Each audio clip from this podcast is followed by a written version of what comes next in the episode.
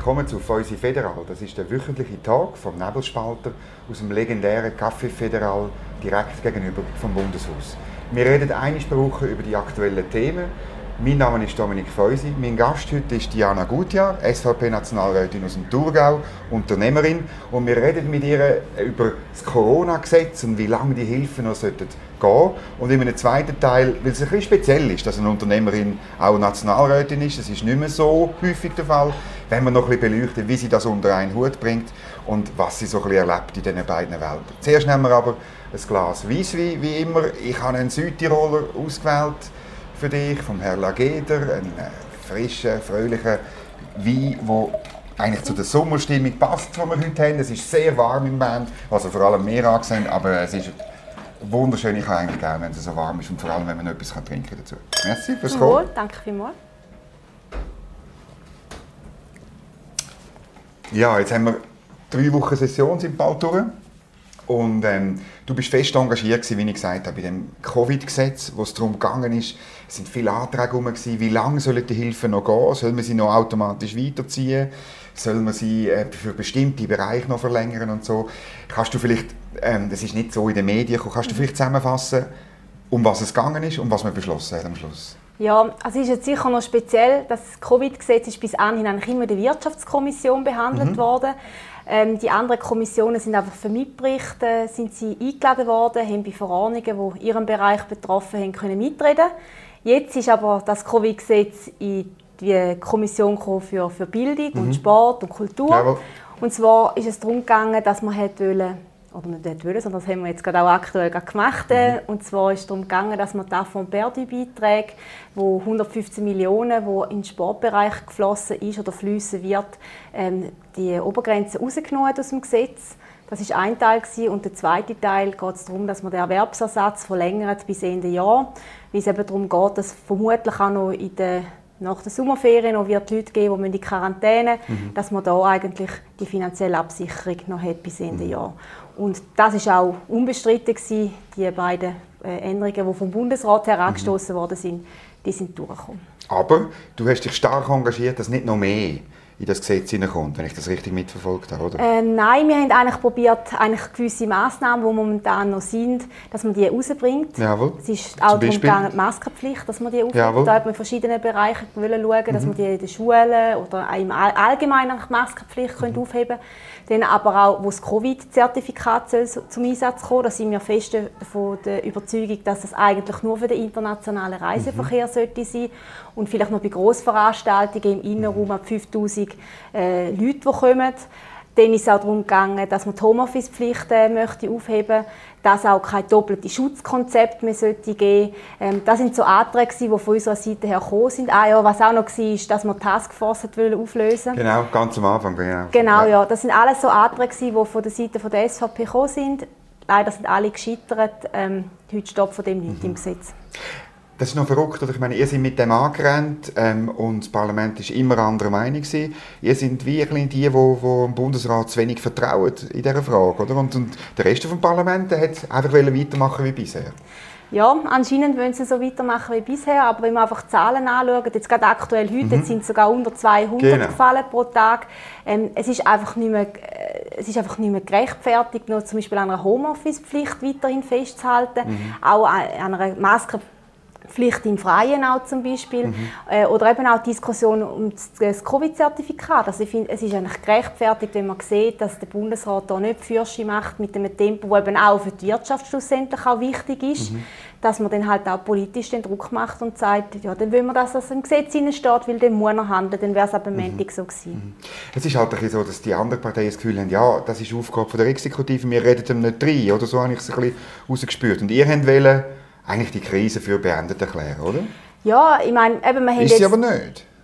Ja, also mal also ich meine, wenn man von außen rumschaut, ja. oder gestern Abend auf dem Fußballmatch in der Gasse miterlebt ja. hat, äh, die Leute wollen auch wieder die Freiheiten mhm. haben und man merkt auch, eben, es gibt so wenig Ansteckungen mehr, es ist einfach nicht gerechtfertigt, so Massnahmen mhm. noch, noch hoch zu halten und eben auch die Homeoffice-Pflicht, oder? Auf der einen Seite klar, geht man jetzt in die Vernehmlassung und sagt, Maskenpflicht am Arbeitsplatz soll fallen Auf der anderen Seite wird die Aufhebung von der Homeoffice-Pflicht nicht einmal erwähnt. Also irgendwie, mhm. ja, da geht einfach geht's nicht im Gleichtakt. Und wir haben ja gestern auch noch den Antrag gestellt, äh, um die besondere Lage aufzuheben, wo ja. eben auch die ganzen Massnahmen auch drin spielen. Auch mit dem sind wir aufgelaufen. Ähm, ja, also irgendwie habe ich auch das Gefühl, dass äh, auch Politikerinnen und Politiker auch die Verantwortung auch nicht übernehmen wollen. Es ist natürlich einfacher am Schluss können sagen, der ja. Bundesrat hat entschieden. Ähm, das war übrigens auch etwas, was ich im vergangenen Jahr, wo die Covid-Krise angefangen hat, auch immer wieder sehr stark kritisiert habe, dass gewisse Parlamentarierinnen und Parlamentarier, die sonst immer so ein bisschen im Rampenlicht stehen, auf einmal wie vom Erdboden verschluckt mhm. sind, sich auch nicht mehr dazu geäußert haben.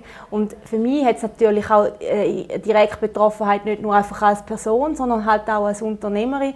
Und äh, da habe ich schon auch probiert, äh, mitzureden, halt auch über Gewerbeverbände. Ich bin ähm, Mhm. kantonalen Gewerbeverband Thurgau, Vizepräsidentin und auch im Vorstand vom Schweizerischen Gewerbeverband. Also ich bin da eigentlich immer ziemlich nah dran gewesen, auch an diesen Diskussionen und natürlich auch in den Kommissionen, wenn es darum gegangen ist, die Verordnungen, die ja jetzt auch immer vorgelegt worden sind, den mhm. Kommissionen, vor allem ich habe Sport und Kultur, wo wir sehr stark ähm, mitgeschafft haben oder beziehungsweise angehört worden sind. Mhm. Und wenn ich dann da manchmal wirklich erlebt habe, haben wir können stundenlang über die Verordnungen diskutieren, Anträge stellen. Dann ist einmal ein Antrag durchgekommen und schlussendlich hat der Bundesrat gleich gemacht bei den Verordnungen, wann er hätte wollen. Also es ist dann manchmal auch recht enttäuschend, wenn man sehr, selber sehr viel Zeit äh, und eigentlich Arbeit investiert mhm. und schlussendlich dann einfach gleich gemacht wird. Und, was noch dazu kommt, die Bevölkerung draussen versteht ja den Unterschied nicht und äh, sagen wir vom Bundesrat zum Parlament, dann hat es immer geheißen, ja die Massnahmen, die ihr da immer trefft, das ist, jetzt machen wir mal etwas und aber irgendwo durch ist ein mhm. Parlamentarier dann gleich auch die Hand gebunden mhm. und ja, und jetzt haben wir da halt wieder probiert, halt die Massnahmen zu kippen. Äh, geht nur über das Gesetz in dem Sinn und darum haben wir jetzt die Anträge gebracht, weil immer, wenn wir das Covid-Gesetz, auch wenn es nur ein oder zwei Teile sind, wo, jetzt, wo wir da beraten haben, geht, ist eigentlich das ganze Gesetz offen, um dann Anträge stellen in verschiedenen Bereichen. Weil Genau, das ist vielleicht noch wichtig. Ähm, hat man ja, der Ständerat hat ja einen Antrag auch gebracht, dass eigentlich Massnahmen aufzuheben sind, sobald ähm, ein großer mhm. Teil von der impfwilligen erwachsenen Personen geimpft sind, dass man dann aufhört mit den Massnahmen. Das wäre so irgendwie Ende August, hat man das Gefühl, ist das der Fall, oder? Genau, ja. Also man mhm. sieht schon auch, dass äh, das Parlament gleich schon auch Druck macht, mhm. aber dann halt manchmal halt ein bisschen mit einer schwammigen Formulierung dann mhm. geht, eben, was ist ein maßgebender Teil. Es ist immer so ein bisschen relativ. Aber wenn man natürlich verlangt, die Maskenpflicht aufheben oder das Covid-Zertifikat wird nur da und da eingesetzt oder Homeoffice-Pflicht aufheben, sind das natürlich recht konkrete Forderungen, die dann im Parlament meistens dann halt anecken. Ich denke, schon seit dem ganzen Jahr ist, läuft es ein bisschen schwierig. das Parlament tut sich schwer mit dieser Krise, die dazu geführt hat, dass der Bundesrat viel mehr zu sagen hat. Oder? Mhm. Und wie das Parlament soll mit dem umgehen soll, da, gibt's einfach, da hat man sich noch nicht gefunden irgendwie. Da muss man vielleicht auch noch ein bisschen nachbearbeiten. Oder? Wie man die Macht auch wieder los wird. Also, Absolut. Also, ich muss sagen, wo es letztes Jahr angefangen hat, da hätte ja niemand können wissen, mhm. was ist das, äh, was passiert da mhm. noch, wie gefährlich, wie gefährlich ist es. Ist es. Ja. Und ich habe auch die Massnahmen nie kritisiert am Anfang, also die mhm. Schulschliessungen und so, da bin ich hin und her gerissen gewesen. Aber wo man nach ein paar Monaten gemerkt hat, dass es eben ja, es ist schon es ist ein Virus umeinander und es trifft auch Leute mhm. und die werden krank und sterben daran. Das ist, das ist tragisch, jeder Einzelfall. Aber wo man gemerkt hat, dass es wirklich die besonders Gefährdeten sind, die älter sind, die, die krank sind, die angeschlagen sind, in dem Moment hätte man einfach müssen reagieren und hätte auf keinen Fall den zweiten, ich sage jetzt den Lockdown machen, wo man den im mhm. Winter wieder gemacht hat. Also insbesondere Beiz hat man zu. Genau. Ja. Jawohl, ja. Also es war für mich einfach nicht nachvollziehbar. Jawohl. Und das ist einfach etwas, das ich im Nachhinein oder auch hier immer kritisiert. Mhm. Und die Gefahr, eben das, was du jetzt auch ansprichst, mit, kommen wir da wieder daraus raus, oder? Mhm. Eben, man sieht dann auch schon wieder die Anträge, die jetzt kommen, ja, man muss die Kulturbeiträge noch verlängern bis Ende April nächstes Jahr. Also, also irgendwie muss man dann auch mal aufhören mhm. und sagen, oder auch eigentlich den Tatsachen ins Gesicht schauen, der Virus wird nie verschwinden. Mhm. Also das ist einfach ein Fakt und, und dann muss man können mit dem umgehen, mit dem leben und vielleicht gibt es gewisse Massnahmen, wo man weiterhin halt durchzieht. Vielleicht Leute, die sagen, ich gebe in Zukunft ohnehin niemand mit Hand, vielleicht gibt es das.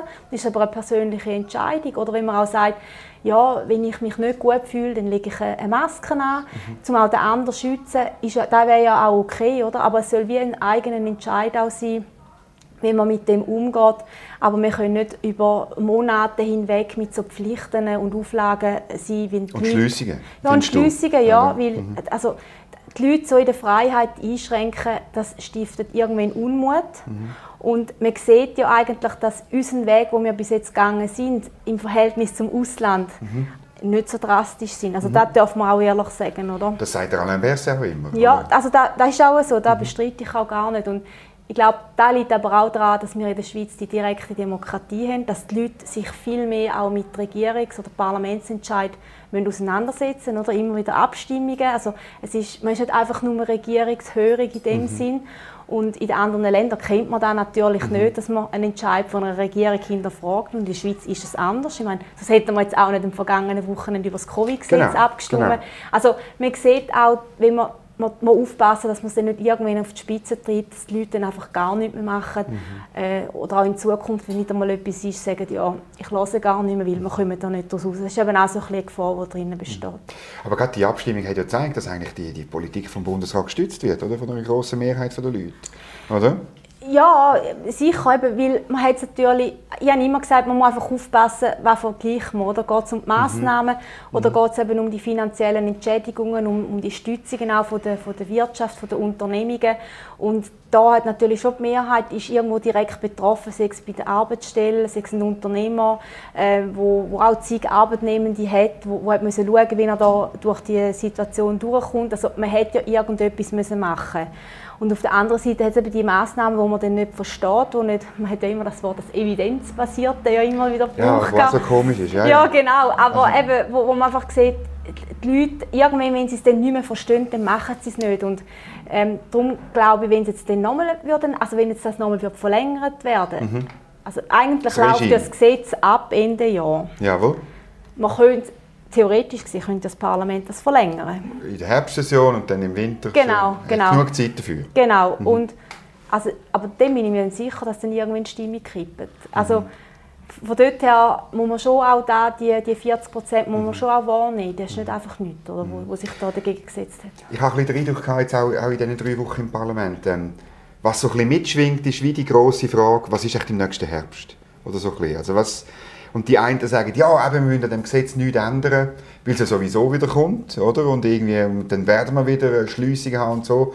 Und jetzt die SVP hat sozusagen ganz stark darauf gedrängt, ähm, eben, muss die, die Krise irgendwie beenden und auch ein bisschen schwer machen, dass man es wieder einführen kann, oder so ein bisschen. Das war der Unterschied. Gewesen. Ja, und irgendwann muss man auch mal man kann ja nicht einfach immer nur überbrücken, überbrücken, sondern wenn irgendwann ja. eine Situation vorhanden ist, dann muss man aber auch leben mit der umgehen. Also ich meine, wir können ja nicht nochmal zwei Jahre oder nochmal ein Jahr so mhm. funktionieren. Mhm. Schlussendlich muss man einfach immer sagen, funktioniert man da mit, mit Steuergeldern, die man da mhm. verteilt. Also irgendwoher muss man es ja holen. Mhm. Das heisst, wenn ich irgendwann nichts mehr habe, was mache ich denn? Ja gut, man kann sich verschulden, meine, aber das ist jetzt nicht unbedingt der, der Ansatz, den ich verfolgen mhm. tue. Und, und von dort her ist es einfach nicht, nicht richtig, wenn man jetzt auch sieht, wie die Zahlen sinken, dass man da weiterhin daran festhalten tut. Und ich glaube auch nicht, wenn äh, die Leute immer mehr geimpft sind, ähm, und sich auch weiterhin vermutlich die, die Massnahmen, die in den letzten Monaten eingeführt worden sind, die glaube ich auch, wird es gewisse Leute geben, die das weiterhin werden machen Und man hat ja jetzt auch gesehen, dass eigentlich fast keine Grippefälle gegeben hat. Also ja. ich bin ja selber Unternehmerin mhm. und ich sehe ja die Statistiken, mhm. mhm. wie die Leute normalerweise fehlen. Mhm. mhm. Und ich muss sagen, eigentlich hat in dem Corona-Jahr haben bei uns weniger Leute gefehlt als sonst. Das ist ja auch noch speziell. Okay, bei euch in der Firma? Ja. Okay, also ihr habt weniger Leute, die krank waren ähm, wahrscheinlich auch wegen der Massnahmen. Ja, im Endeffekt. die Hygiene, oder? Die Hygienemaßnahmen, ja. mhm. eben, sich nicht mehr Tank geben, mhm. desinfizieren, den mhm. Abstand, die mhm. Maske. Ähm, da, da, ist, da hindert oder verhindert natürlich mhm. schon den Austausch der Viren. Mhm. Also, ich bin ja da nicht aus der Medizin oder irgendetwas, aber, aber, für mich ein logischer Effekt ist offensichtlich, oder? Aber dass man jetzt einfach aufgrund von, von dem sagt, jetzt ziehen wir da für immer so durch, man merkt auch, dass die Leute irgendwo durch müde sind also kann man rumlaufen, oder? die Leute haben die Masken nicht mehr recht an. Erstens ist es jetzt mega heiß. Das ist oder? wahnsinnig. Ja. wahnsinnig. Und äh, auch am Arbeitsplatz, es, es, fehlt der Austausch zwischen den Leuten. Mhm. Also wir haben, ich glaube, seit einem Jahr haben wir keine gemeinsame Pause mehr. Mhm. Man merkt, dass Leute, die eigentlich sonst so ein bisschen introvertiert sind, noch introvertierter geworden sind. Mhm. Die sind noch, noch zurückhaltender. Mhm. Und die anderen, wo, wo eigentlich gerne den Austausch hätten, die vereinsamen bald auch ein bisschen, mhm. weil sie einfach den Kontakt zu ihren Kolleginnen und Kollegen nicht mehr haben. Und also, jetzt muss dann irgendetwas gehen, mhm. sonst das schlägt auch auf die Psyche. Also, es ist ja, man kann ja überall auch lesen, wie mit der Jugend, wo wo ja sehr stark auch davon betroffen ist, wenn man, die, wenn man die Jugendpsychiatrie schaut. Ich habe da letztes Jahr mit äh, verschiedensten Exponenten aus dem Bereich geredet, die gesagt haben, es ist unglaublich, sie haben Wartefristen von vier bis sechs Monaten. Also es ist schon ein bisschen länger her, aber ich glaube, mhm. das wird momentan sicher ein bisschen rückläufig sein, aber in dem Bereich, also es gibt so viele Bereiche, wo man mit dem massiv betroffen hat mhm. und wo auch noch längerfristige Auswirkungen wird haben, wo man heute noch gar nicht wissen. Darum muss man aufpassen, dass man nicht am Schluss Krankheit, also der Virus höher gewichtet, wie der gesellschaftliche mhm. Effekt, der daraus entsteht. Du bist Mitinhaberin und Delegierte vom Verwaltungsrat von einer, ich sage jetzt mittleren Metallbaufirma, macht irgendwie alles, was man mit Metall kann, kann bauen kann. Und wenn du jetzt sagst, eben, ich habe weniger Ausfälle gehabt, dann müsstest du dir ja eigentlich überlegen, welche von diesen Massnahmen können wir eigentlich weiterziehen, oder? Freiwillig so. Also vielleicht eben Pause vermissen wir, oder? Das, das muss, also ich meine, das braucht eine Firma, das ja. soziale Leben. Aber vielleicht gibt es Sachen, wo du sagst, ja, da müssen wir uns überlegen. Oder wie, wie, wie denkst du darüber? Ja, also ich denke, was sicher nicht verschwinden wird, ist äh, Desinfektionsmittel. Okay. Ich denke, das wird gerade irgendwie, werden wir gerade stehen lassen, mhm. so wie es überall, wo es ist. Ähm, dann, was wir auch eingeführt haben, gerade nach der Sommerferien, wo wir gemerkt haben, eben, jetzt kommen die Rückkehrer, man weiß nicht genau, was passiert, wenn der Austausch mit den Familien auf der ganzen Welt mhm. stattgefunden hat, haben wir ein Fiebermessgerät installiert. Also jeder, der am Morgen kommt, muss ein Fieber messen also das wird nicht registriert oder so, aber es ist einfach wie so zum Eigenschutz von jedem. Mhm. Ehrlich gesagt ähm, haben wir es bald ein Jahr im Einsatz, es hat noch nie jemand Fieber gehabt. Also es ist okay. auch lustig, die ja. Leute die kommen schon gar nicht. Also sie merken, wenn sie es haben, dann melden sie sich viel früher noch, dass irgendetwas ist. Aber es ist einfach wie, jeder weiß, okay, ich, ich bin so gesund. Ja, logisch, du könntest auch nicht gesund sein und äh, kein Fieber haben, oder? Es ist schon so, vor der Krise ist man einfach noch gegangen. Ja, oder? genau, genau. Und jetzt geht man vielleicht eher nicht, so, oder? Ja, wobei man muss auch sagen, ähm, dass eigentlich das Corona, niemand will ja Corona haben. Und von dort her hat man schon auch gemerkt, dass die Leute viel auch zurückhaltender sind. Oder ich würde es vielleicht anders sagen, Vorher hat vielleicht eher mal jemand blau gemacht und gesagt, ja, es ist gerade Freitag, ist schön Wetter, jetzt, ähm, ja, mhm. jetzt, heute geht es mir nicht so gut, oder? Und die haben natürlich gewusst, wenn sie dann anrufen und sagen, ja, mir ist nicht so wohl, dann haben sie gerade zum Test müssen. Und ich meine, niemand hat sich gerne da ja, Stäbli die Nase auf, freiwillig ja. da, äh, den Test gemacht. Und da hat man schon auch gemerkt, dass eigentlich die Darum sage ich jetzt äh, auch weniger gehabt, okay. wo, wo, vermutlich, ich kann nicht sagen, wie viel Prozent das, das sind, aber nein, es wird nein, immer mal jemand wieder haben, der sagt, ja, jetzt heute ist gerade noch okay, wenn ich nicht muss gehen. Oder auch die, die Lernenden mal vielleicht einen Tag nicht in die Schule oder so. Also man hat gemerkt, das hat massiv abgenommen, weil immer sonst immer gerade der Fokus ja. ist, hat die Person Corona, ja. mit wem bist du zusammen gewesen, oder? Das ist immer gerade ja. so, so ein Schockmoment.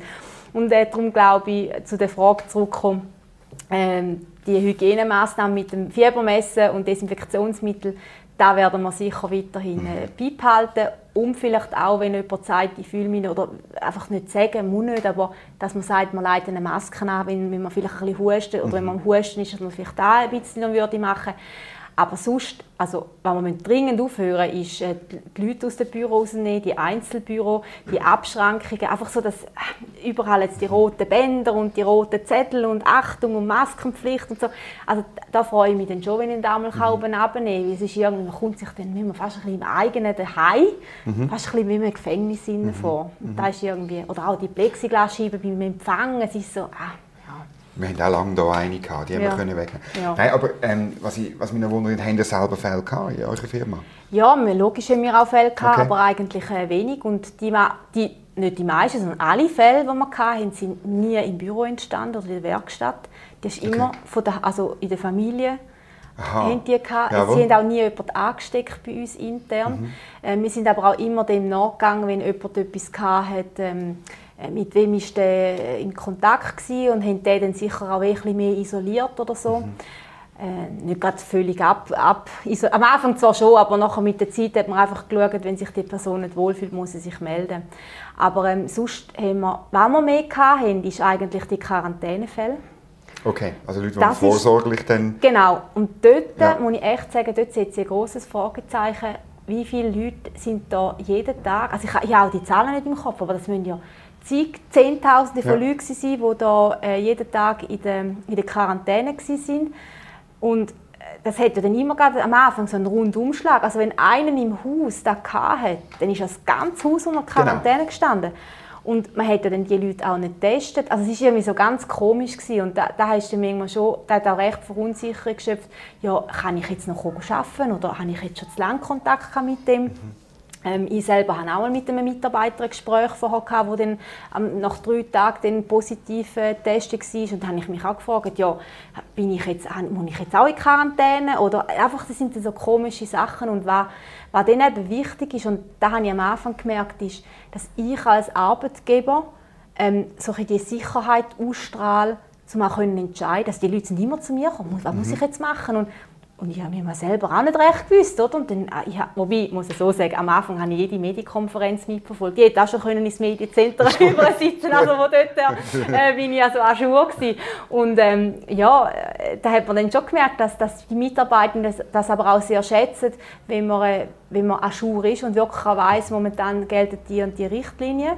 Ich gebe aber offiziell auch zu, dass ich momentan den Überblick komplett verloren habe, wie viele Leute wo und mit wem und wie, wie also aber egal mit dem, was sie reden. Und darum sage ich, wir müssen unbedingt wieder zurückkommen in eine Normalität, in, eine, in, in Massnahmen, wo, wo irgendwie an einer Hand zum Abzählen sind, wo jeder noch weiß, was, was man sollte machen aber nicht äh, da, da Wirrwarr. Und das sieht man auch in den Kommissionssitzungen. Ähm, wir haben hier jetzt auch einen Artikel, wo es darum gegangen wäre, die Kapazitätsbeschränkungen aufzuheben. Da, da haben wir am Schluss da ist ein Durcheinander, weil die Leute wissen wenn nicht mehr, ja, darf ich jetzt da noch oder nicht mehr. Und darum ist es wirklich dringend nötig, dass wir jetzt da mal wieder in eine Normalität zurückkommen. Ähm, du leitest das Unternehmen, trägst die Verantwortung. Gleichzeitig bist du 13 Wochen Session, ungezählte Tage Kommissionssitzungen zwischen ihnen. Das wissen auch die, die meisten Leute nicht. Das ist eben nicht nur eine Session, sondern zwischen ihnen ist es auch sehr intensiv. Wie machst du das? Du, fehlst, du, fehlst du dort? Oder, oder, und, und, und wie, wie bringst du das alles unter einen Hut?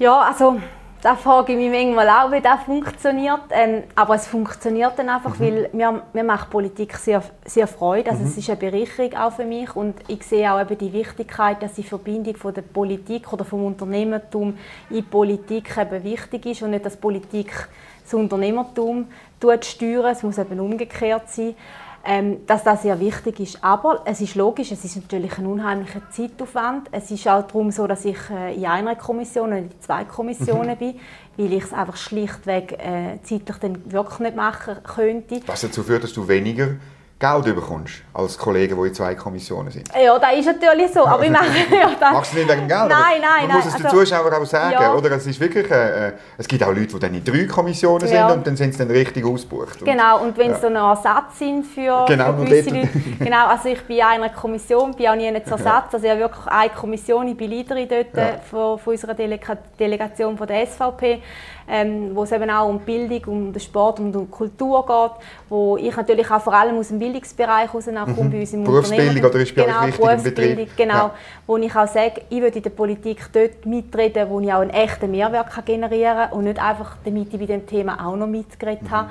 Ähm, da gibt es dann Themen, wo ich dann einfach auch, wenn mich Journalistinnen oder Journalisten anfragen, auch dann sagen, ich habe zwar eine Meinung, aber ich glaube, sie ist nicht so fundiert, dass das jetzt äh, die breite Öffentlichkeit in dem Sinne auch muss hören ähm, fragen Sie lieber... Sehr selten, dass ein Politiker so Ja, reagiert. aber es ist so. Ich ja. sage dann lieber, fragen Sie die oder den, ja. der in dem Geschäft auch wirklich drin ist. Ja. Weil ich muss ehrlich sagen, mir regt es dann manchmal auch auf, wenn dann Leute über Geschäfte reden, die ich selber zu 100% oder 150% kenne und aus der Praxis mhm. und dann Zeug höre, wo ich mir sage, ja, aber also das stimmt jetzt eigentlich nicht ganz so, oder? Mhm. Eigentlich der, der, Sogar von der eigenen Partei kommt das vor, Ja, das ist natürlich immer so, okay. ja.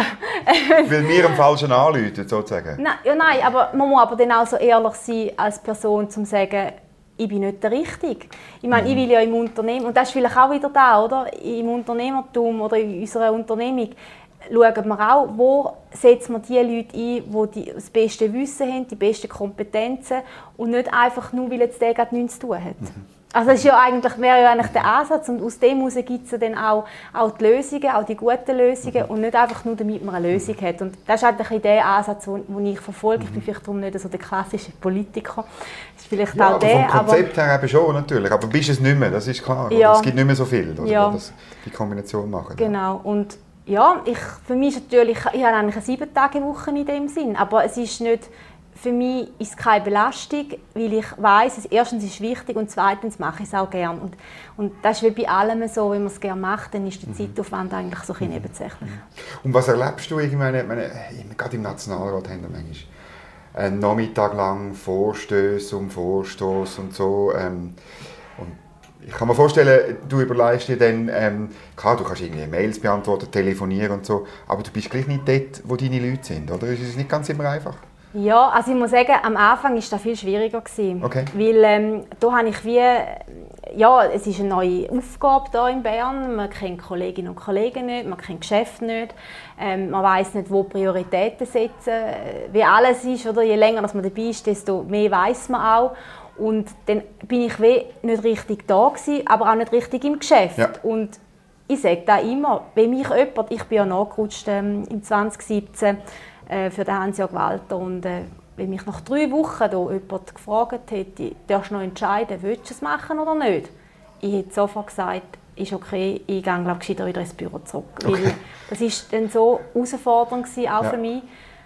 Aber ich habe gefunden, nein, da wird- musst du jetzt durchbeissen, da da musst du dich anders organisieren, äh, du musst mit deinen Leuten anders äh, auch reden im Betrieb, sie müssen äh, auch die Abläufe kennen. Und das ist wie alles, auch da muss ich einspielen, weil ich habe ja dann eine Mitarbeiterin für mich einstellen, die meine, Ar- meine Arbeit macht, weil ich habe ja eigentlich 150 Prozent im Büro geschafft, dass ich nicht noch Kübel gelernt habe, ist fast alles gewesen.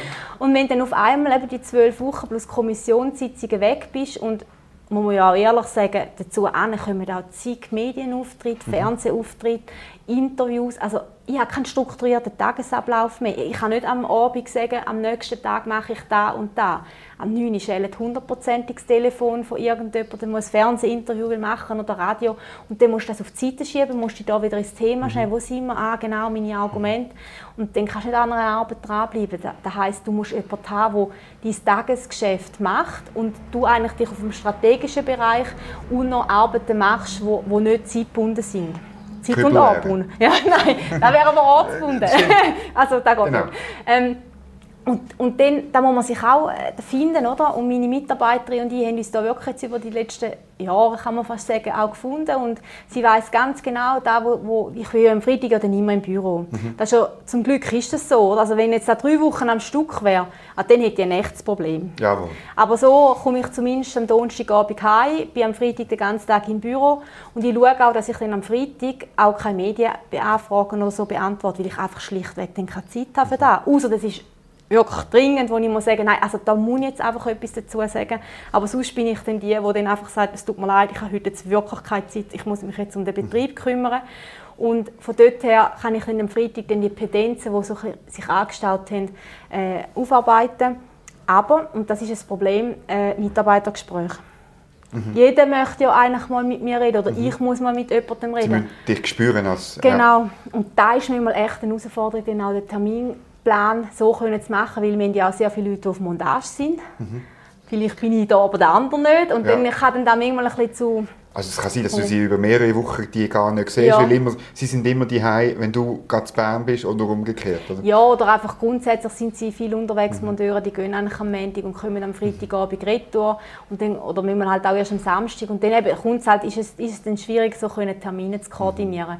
Und äh, mittlerweile hat sich da aber gut eingespielt, dass wir einfach wirklich die Termine, die Planung eigentlich relativ frühzeitig dann auch machen. Die Leute haben auch Verständnis, dass man halt vielleicht dann mal drei Wochen muss warten bis ich dann halt einen Termin habe, weil es halt einfach nicht anders geht. Und äh, den Rest mache ich halt wirklich, also wenn ich da bin, arbeite ich auf dem PC im Büro. Also ich logge mich dann auch ein, ich habe die Oberfläche vom Büro. Das Einzige, was ist, ich habe ein kleines kleines Bildschirm mit dem Laptop und im Büro habe ich zwei Bildschirme. Ja. Aber auch da geht Kann mittlerweile. Man kann sich, man kann sich ein bisschen daran gewöhnen. Kann man sich nicht ein bisschen schon. Aber ähm, ja, und das funktioniert eigentlich. Aber logisch, es ist äh, nicht immer einfach.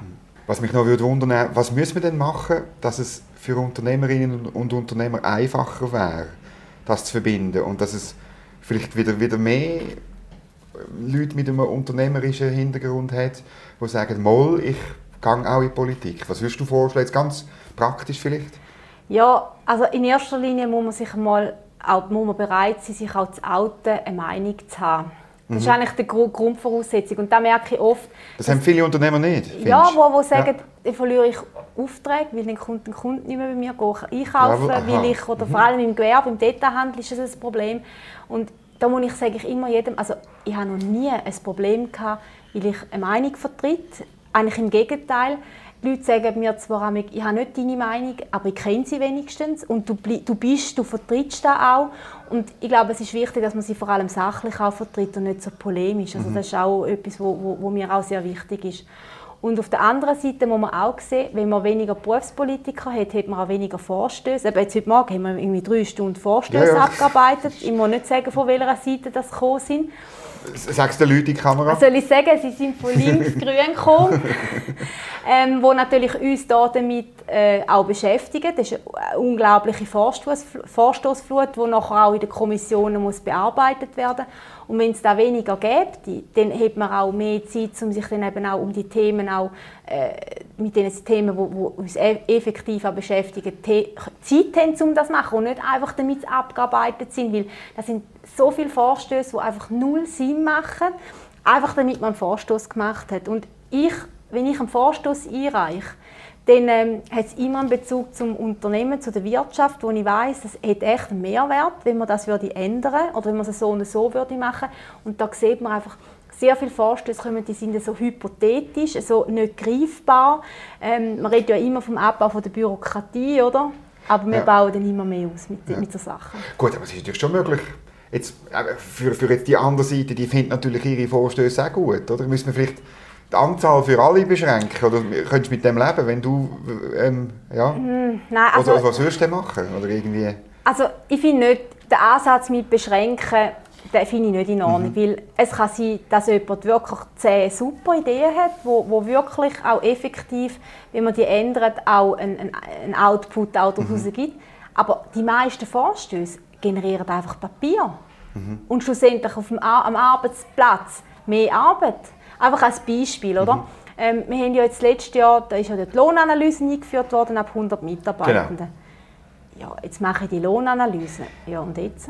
Also, es, passiert dann eigentlich daraus effektiv nicht viel. Das Einzige, was es generiert, ist mehr Arbeit, mehr Papier, mhm. äh, vermutlich noch mehr Unmut äh, wie man über den Lohn redet, wo, wo immer schon ein schwieriges Thema ist. Und jetzt hat man noch probiert, wieder eine externe Beratungsstelle zu installieren bei Unternehmungen, die mehr als 50 Mitarbeitende haben, wegen sexueller Belästigung. Ja. Hast ja. du dagegen gekämpft? Ich meine, ja. Hast du glaube auch cool, wenn ich es richtig im ja. Kopf habe, oder? Ja. Aber ja, da, da könnte man dir den Vorwurf machen, dir ist sexuelle Belästigung ja, gleich. Was machst denn du im Betrieb? Ja, überhaupt nicht. Ja, Im Gegenteil. Ich sage ja, ich bin ja die Letzte, die im Unternehmen sexuelle Belästigung, Gewalt oder Mobbing oder Theater oder einfach grundsätzlich. Ich will ja eigentlich da, dass unser Unternehmen, unsere Belegschaft für den Kunden die bestmögliche Arbeit macht. Mhm.